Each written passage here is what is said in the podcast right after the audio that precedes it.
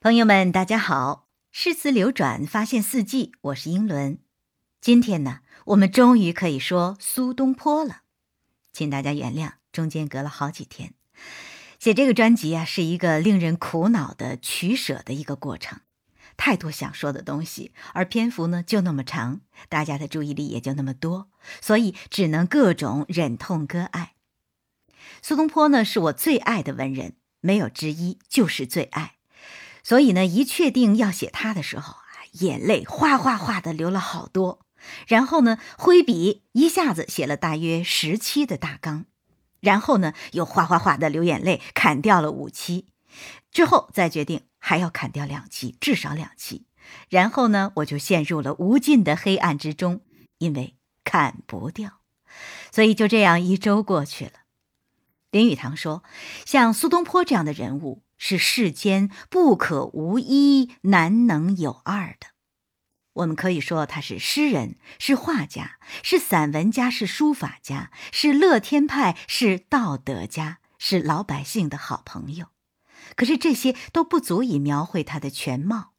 林语堂说，苏东坡的人品具有一个天才所具有的深厚和广博。苏东坡像一阵清风一样度过了一生。虽然饱经忧患，却始终不失赤子之心。他的人生是一场人生的盛宴。按照惯例呢，我们每一期节目都会选一首与主题相关的诗，而且一般都是中小学教学大纲要求必备的古诗词。今天呢，我选的就是最能代表苏东坡性格的一首词《定风波》。莫听穿林打叶声，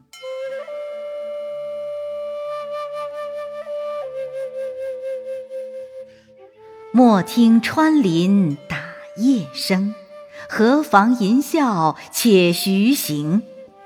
竹杖芒鞋轻胜马，谁怕一蓑烟雨任平生。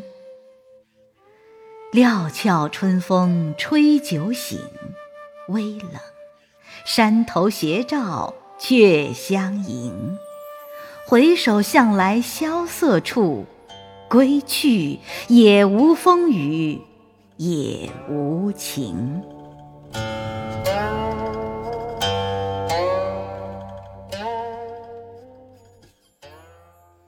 其实这首词呢，前面还有一个小序。这样说：三月七日，沙湖道中遇雨，雨具先去，同行皆狼狈，余独不觉。疑尔遂情，故作此词。说呢，三月七号那天，我们一行人在沙湖道上赶上了大雨。我们早先啊已经舍去了雨具，所以同行的人被淋得像个落汤鸡，大家都觉得很狼狈。但是只有我不这么觉得。过一会儿呢，天就晴了，所以我就做了这首词。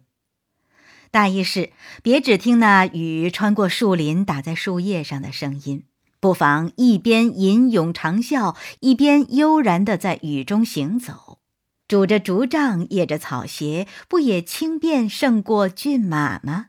这点风雨能怎样？怕了你不成？披一身蓑衣，便可任凭人生风吹雨打。春风微凉，把我的酒意吹醒，身上略略感到有一点寒冷。不过，你看山头上的斜阳已经来迎接我们了。这时候再回头望一眼那走过来的地方，阴郁萧瑟寂寥吗？管他呢，我们已经信步归来，无所谓风雨，也无所谓放晴了。